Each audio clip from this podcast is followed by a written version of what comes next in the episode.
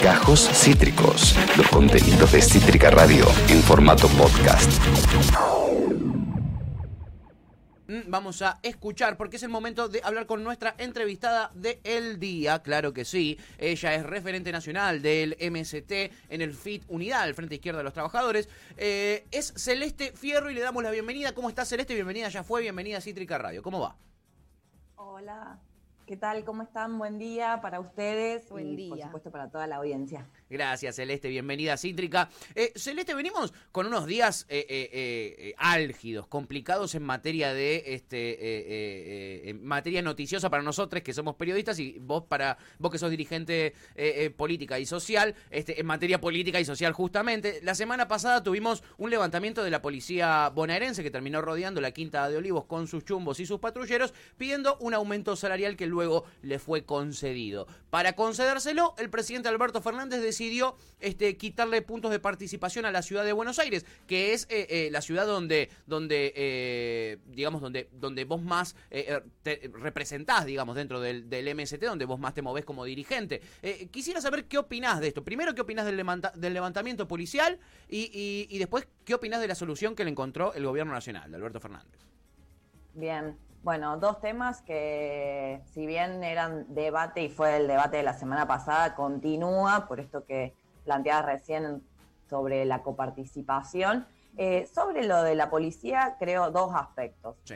El primero que no podemos olvidar que es la misma bonaerense, esa maldita policía, a la que veníamos denunciando desde hacía ya bastante tiempo, eh, por ejemplo, por el caso de Facundo Estudillo Castro, es la misma policía de eh, Luciano Arruga, es la misma policía que al inicio de la cuarentena reprimió a las trabajadoras, los trabajadores, en ese caso de Penta. Sí. Eh, entonces, en ese punto no sorprende para nada esa acción completamente extorsiva que llevaron adelante.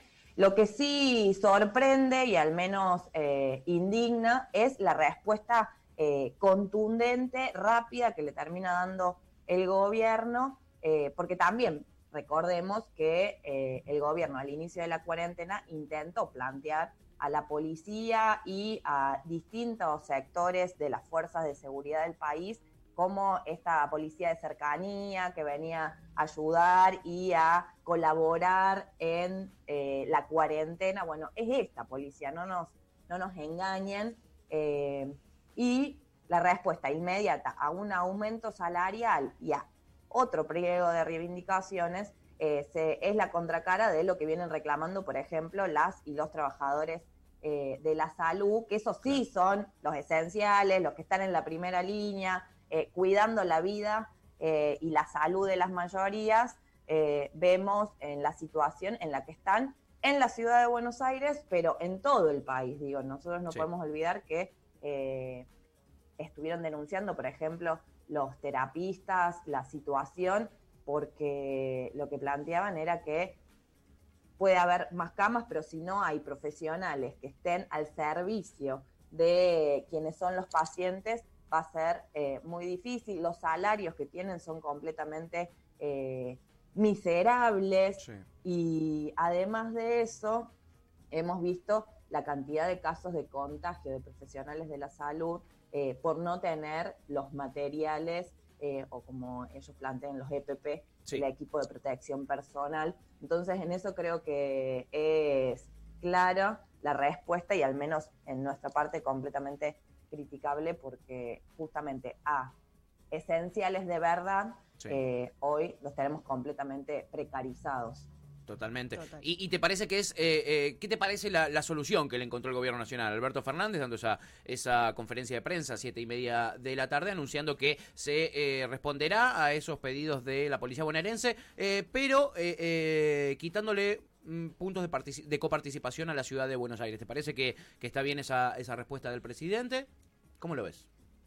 Me parece que, bueno, hay que recordar que cuando gobernaba Macri, eh, también por decreto terminó aumentando Sí. la coparticipación de la ciudad. Sí. Entonces, algunos sectores que hoy salen a criticar eh, si fue por decreto, a quién, cómo, eh, me parece que van olvidándose de algunos de algunas acciones que habían tomado tiempo atrás el mismo gobierno. Me parece Total. que lo que abre este debate, como fue en ese momento eh, con el macrismo en el gobierno, es la discusión de la coparticipación Sí. en general, porque nosotros no podemos olvidar que la ciudad de Buenos Aires es una de las ciudades más ricas de- del país, pero que tiene una desigualdad impresionante, porque acá hay que solamente caminar cuando apenas eh, fue la, la cuarentena o el aislamiento social eh, preventivo y obligatorio, eh, la cantidad de familias viviendo en la calle, la cantidad de familias hacinadas,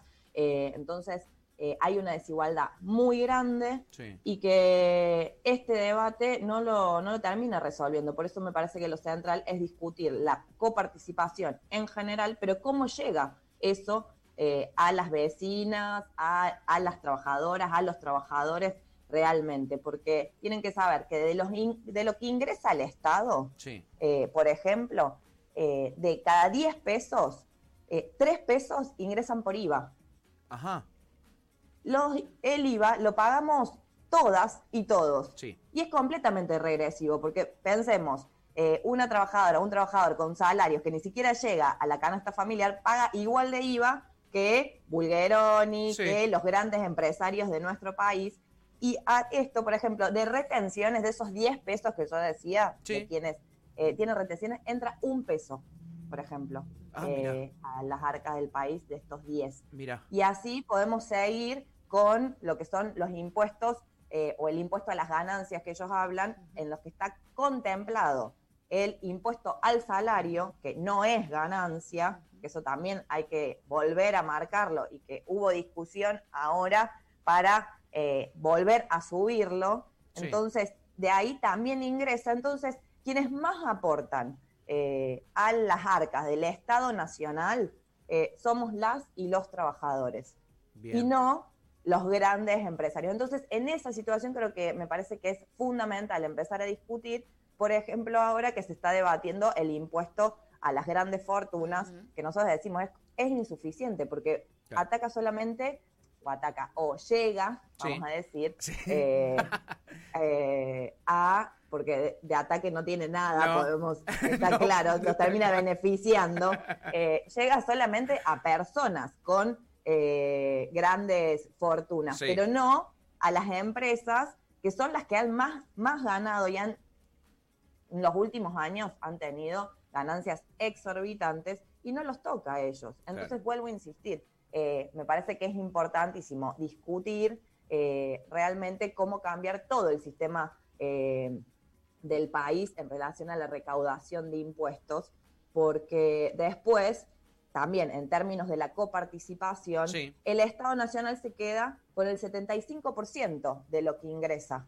O sea, la coparticipación es muchísimo menor y recordemos que en la infame década del 90 Sí. eh, se provincializó, por ejemplo, la educación, Sí. la salud. Entonces, las provincias que ya están quebradas tampoco tienen esos ingresos para, por ejemplo, en este momento que estamos discutiendo en el marco de una pandemia, dar respuestas concretas eh, para la salud. Por supuesto que eso está atado a los proyectos políticos de los distintos gobernadores, Sí. distintas fuerzas políticas, de cuáles son sus prioridades, digo. Entonces, Claro. eh, me parece que es fundamental partir por ahí porque hoy eh, creo que ha quedado más que demostrado eh, con la pandemia que lo público tiene que ser prioridad, lo Sí. cual también ha quedado demostrado que durante años ha sido completamente desfinanciada la salud pública y por eso hoy nos encontramos en provincias donde hay un colapso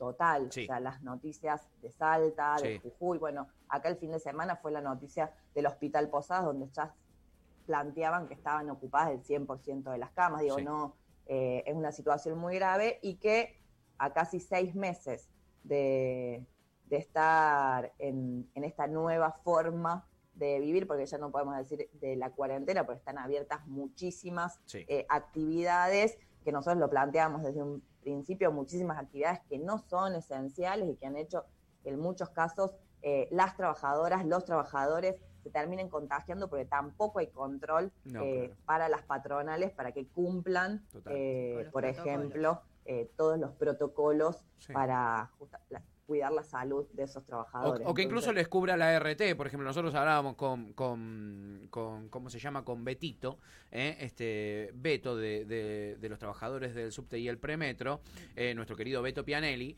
eh, y él nos contaba la, la lucha que tuvieron desde, desde ahí, desde la CTA, para conseguir que, la, la- que la- las ART se, se hagan cargo de los trabajadores que tenían coronavirus, por ejemplo, ¿no? Este, pero hablando de- del- del impuesto, que esto me interesa mucho, nosotros estamos siguiendo mucho este tema y estamos tratando de hablar con dirigentes de, diferentes este, movimientos y partidos eh, para ver qué propone. Por ejemplo, ayer hablábamos con Jorge Ceballos, le preguntaba también por, eh, eh, el, por este tema y por el impuesto a las riquezas, que en verdad no es un impuesto. Si fuera un impuesto, nosotros, por ejemplo, nosotros acá en el programa estaríamos eh, más satisfechos porque sería un impuesto y se le cobraría regularmente. Es un aporte extraordinario, se cobra una sola vez. Para nosotros debería eh, eh, ser un impuesto. Y Jorge nos decía que más que eso, lo que necesita la Argentina, Jorge, eh, fundador de, de Barrio de Pie Ceballos, nos decía que Argentina lo que necesita es una reforma impositiva a nivel macro y nos ponía este mismo ejemplo de que eh, un, un trabajador, una trabajadora paga lo mismo de IVA de lo que paga el bulgueroni cuando va al kiosco a comprar, que seguramente no va él y manda a un empleado. Este, eh, y, y- y qué te, qué- ¿Cuáles crees que vos son, que, que son los puntos más importantes a, a- a modificar eh, en el sistema impositivo argentino, Celeste?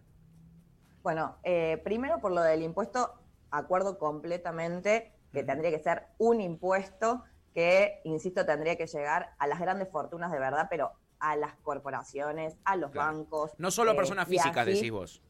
Exactamente. Bien. Nosotros, por ejemplo, desde el Frente de Izquierda Unidad tenemos presentado un proyecto que se negaron a tratar eh, ya hace varios meses atrás, cuando se empezó a hablar de esto. Sí. El único proyecto que estaba presentado es el del Frente de Izquierda Unidad y que plantea esto, que la recaudación, por ejemplo, lo que se habla del el proyecto del oficialismo ascendería entre 4.000, entre 3.000 y 4.000 eh, millones de dólares. Bueno, el proyecto del Frente Izquierda Unida, al grabar a todas las grandes fortunas de verdad Sí. eh, y con un porcentaje aún mayor, llegaría a 15 mil, entre Ah. 15 y 18 mil millones de dólares. Mirá. Y además nosotros planteamos que como tiene que ser un impuesto, tiene que ser permanente. eh, pero bueno, en tu pregunta, así no, no los llevo para otros temas. Sí.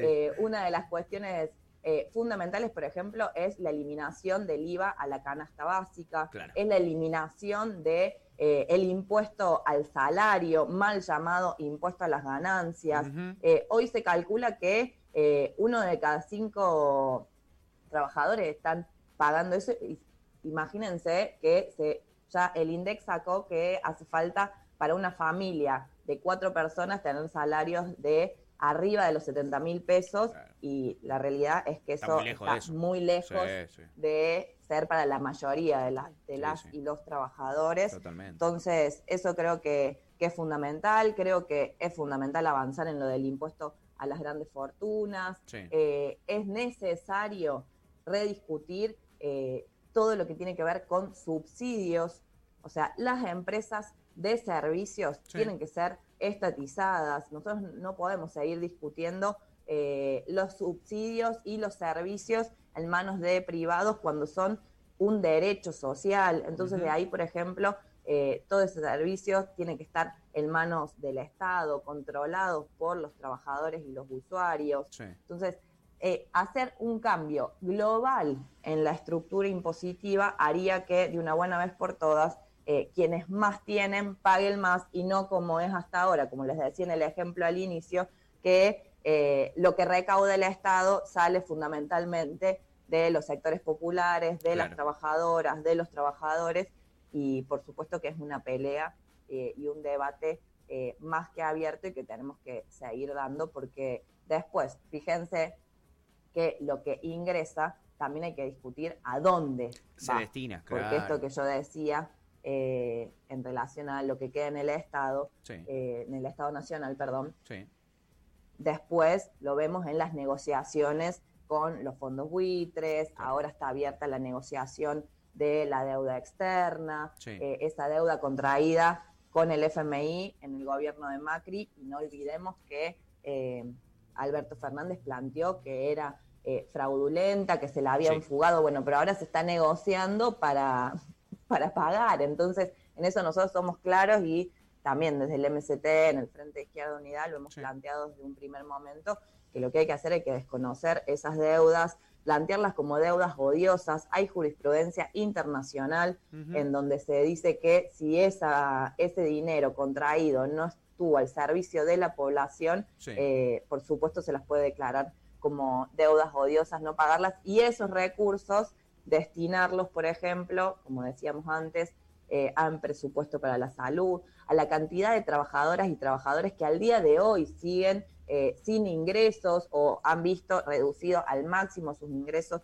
por la situación de la pandemia. Entonces, eh, de verdad poner un Estado, eh, toda la economía al servicio de las mayorías y no de estos sectores corporativos que también lo vimos durante estos meses, que los mismos que hablamos de las grandes fortunas del país han sido quienes han pedido y han cobrado, no solo que han pedido, sino que se les ha dado eh, eh, la ayuda con las ATP. Entonces, en eso me parece que, que es fundamental. Sí, eh, eh, hoy también ingresa, si no me equivoco, al Congreso eh, una, una ley para prohibir que el Estado asista a empresas que tienen sede en paraísos fiscales, ¿no? que fue algo muy cuestionado desde, desde un principio. recuerdo para los que recién se enganchan, estamos hablando con Celeste Fierro, referente nacional del MST en el, en el FIT Unidad. estamos hablando de temas que dan mucho para pensar y que están recontra en, en boga en este momento en los medios. Y tú te quiere preguntar sobre, sobre algo quizá este, que nos permite una perspectiva un poco más alegre, ¿o no? Sí, en realidad, digo, hay varios temas que lamentablemente eh, han quedado quizás relegados por esta situación de la pandemia. Hay un montón de discusiones que desde bueno el MST y el Frente Izquierda Unidad hace muchos años llevan como banderas, tanto lo que es la lucha por la legalización y la despenalización del aborto, mismo también eh, la lucha por la despenalización de la marihuana, que ahora ha sido, se, se, se está implementando por lo menos para algunos casos eh, en cuestión, en materia, digamos, eh, medicinal. ¿Ves que puede llegar a existir, o sea, ves una voluntad del Estado para que cuando quizás sea otro el panorama social, estas discusiones vuelvan a estar eh, en, digamos, en, escena. Sí, en escena y vuelvan a debatirse en los lugares en los que se tiene que debatir. ¿Crees que son leyes que pueden llegar a salir en este, en un futuro relativamente cercano? ¿Cómo, cómo la ves desde, digamos, desde la lucha de adentro, desde la militancia que, que, que llevas hace tantos años de estos temas? Mira, lo primero es que creo que son debates que se, se tendrían que dar y se tendrían que avanzar ahora. A mí me parece que, eh, por supuesto, que el centro está en la pandemia, en los primeros meses, y así se planteó, pero nosotros, por ejemplo, en relación a lo de la lucha por el derecho al aborto, no podemos olvidar que, primero, la definición que es un derecho, que si es un derecho lo tiene que garantizar el Estado, y lamentablemente hemos tenido casos en la misma cuarentena, en el mismo momento del aislamiento de la pandemia, de más muertes por abortos clandestinos, de niñas obligadas a ser madres porque en esas provincias sigue sin eh, contemplarse y aplicarse, por ejemplo, el protocolo ILE. Entonces, en esto yo, nosotros somos claros, creemos que no se puede esperar porque nuestros, eh, nuestros derechos no tienen que entrar en cuarentena. Eh, lo vimos con el aumento de los casos de violencia de género. Cuando empezamos el 20 de marzo, una de las primeras eh, expresiones que se dio fue justamente un ruidazo por la violencia de género, porque piensen que con todo cerrado, al día de hoy sigue siendo muy difícil tener que convivir en la casa, eh, decíamos antes, en muchos casos completamente hacinados, eh, pero además con eh, los violentos, entonces en eso me parece que el Estado tiene que dar respuestas mm. rápidamente. Y bueno, a la pregunta de cuándo nosotros creemos que tiene que ser ahora, por ejemplo, hace semanas se puso en discusión la reforma de la justicia. Entonces, en la misma semana tuvimos que escuchar que eh, se iba a empezar la reforma, la discusión de la reforma judicial, pero que no se podía discutir eh, lo del derecho al aborto. Entonces, las prioridades están puestas también en cuáles son las intenciones políticas. Por supuesto, desde las organizaciones eh, vamos a seguir peleando,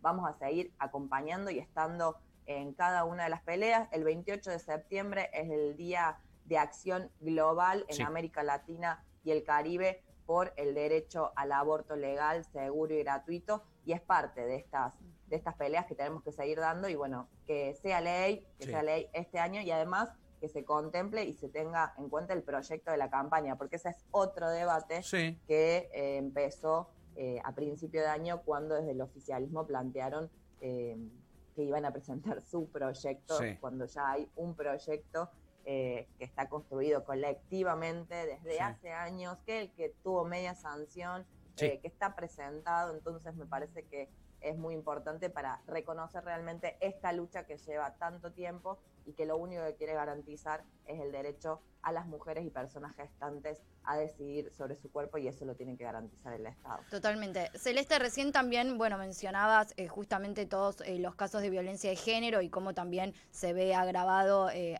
ahora al estar encerrado respecto también a, la legalización del aborto o a la interrupción a la ILE, como, como mencionabas antes, todos los casos de niñas que se las obliga a a parir, digamos, ¿no? Y que están sufriendo también, que sufren de violencia intrafamiliar, que también, digo, encerradas con sus eh, agresores y sus familiares eh, abusadores. Eh, también se está grabando. ¿Cómo ves eh, los espacios, digamos, del Estado que están trabajando estas políticas? ¿Crees que más allá de que seguramente no sea suficiente y no, y no se vean los resultados que uno quisiera, crees que está más o menos encaminado? ¿Estás de acuerdo con las políticas de Estado que se empiezan a aplicar en estas temáticas o por lo menos las discusiones que se empiezan eh, a dar? ¿Y cuáles son otras medidas que crees que no se están aplicando, que son necesarias aplicar en este momento en materia de, de- de violencia de género y, y de abuso intrafamiliar?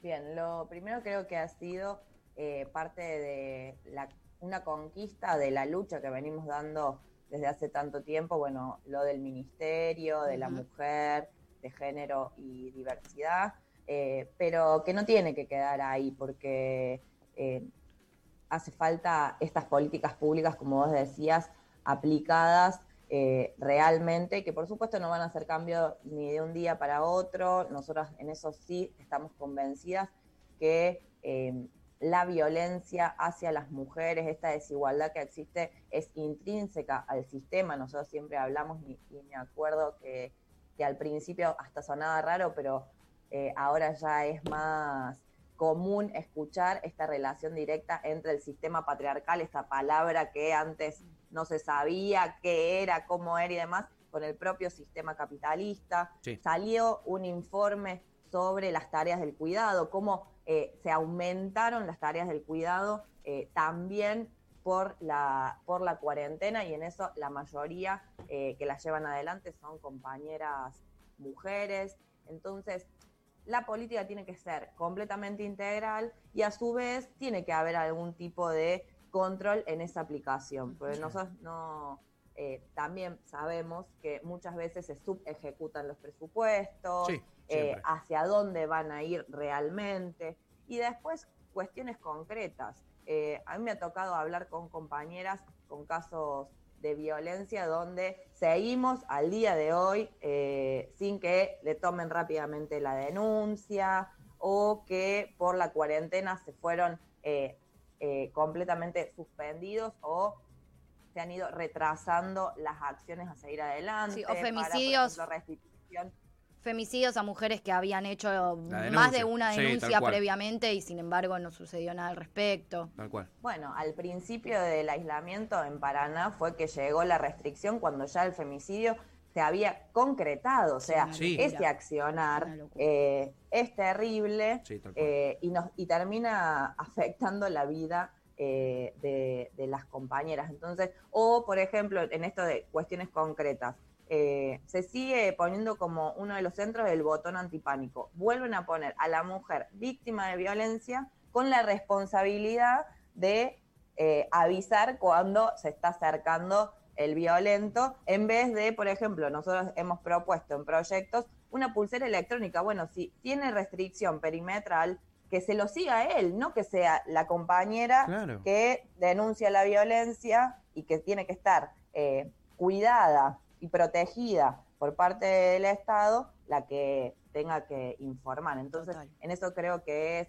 fundamental, son fundamentales las casas refugio. Ahí sí. hay un debate, por ejemplo, para nosotras es importante con al menos el marco teórico que llevan adelante desde el Ministerio de la Mujer en relación a, bueno, al que hay que excluir es al violento de la casa, eh, y en realidad eso no, no sucede. Entonces, las casas mm. refugio son un primer paso para que las mujeres, sus hijas, hijes, eh, puedan estar ahí, eh, por supuesto, con un plan de acompañamiento que tiene que ser integral, con distintos profesionales, con un plan para que tengan un trabajo propio, por supuesto, para eh, vivienda, pero lo primero es eso. Entonces, en este debate creo que es necesario, de hecho, en la Ciudad Autónoma de Buenos Aires presentamos un proyecto eh, para que se construyan eh, como mínimo una por comuna, porque también, no sé si sabían, en la ciudad hay solamente tres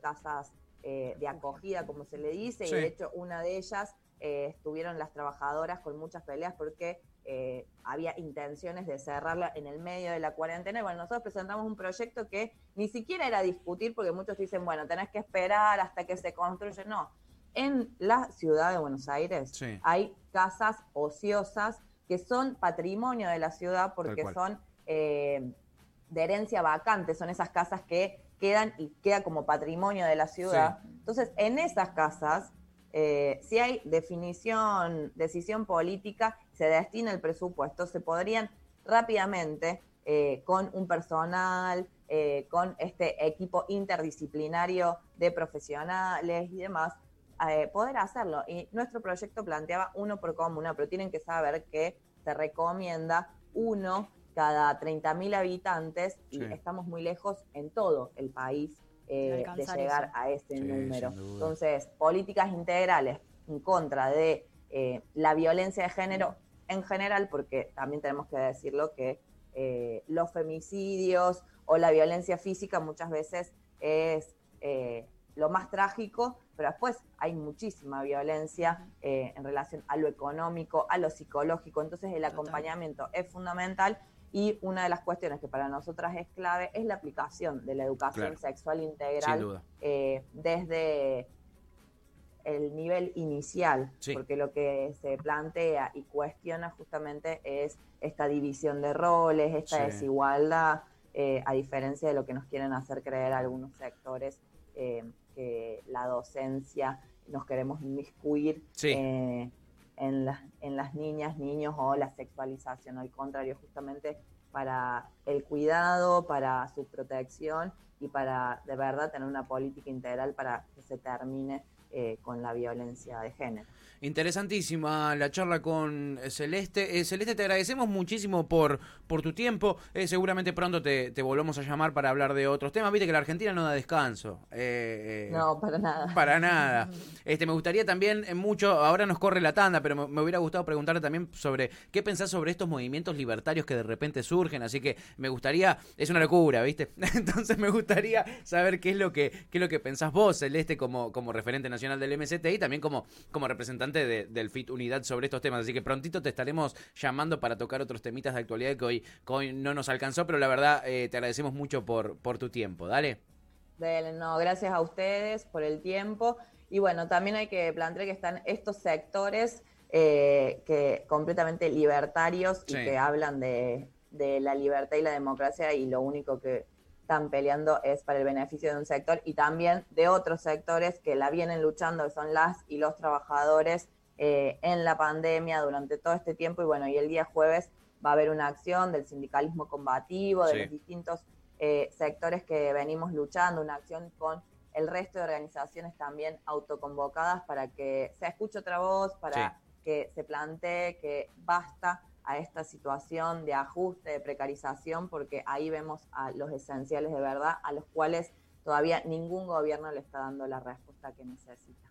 Muchísimas gracias, Celeste, un abrazo. Gracias. Gracias a ustedes. Chau, chau. Celeste Fierro, referente nacional del MST en el FIT Unidad, hablando aquí en Ya Fue con nosotros. Muy interesante la charla. Me interesó mucho la propuesta que tienen con las casas que están vacías y que quedan vacantes, eh, hacer ese tipo de, de- de actividades. eh, Son casas del Estado que le corresponden al Estado. Yo iría también por las que eh, tienen de sobra los ricos, ya que estamos, ¿no? Ya- ya que pero, estamos, pero, ¿no? pero sería trosquearla demasiado quizás. Te, Este, enca- te encanta. me encanta, yo encanta. a mi juego me llamaron. A tu juego te llama. 12 y 10 del mediodía vamos a escuchar un Temuki. Si no me equivoco, esto es de Graveltones, ¿eh? haciendo Bang Bang. Claro que sí, quédate en Cítrica, dale. Acabas de escuchar Gajos Cítricos.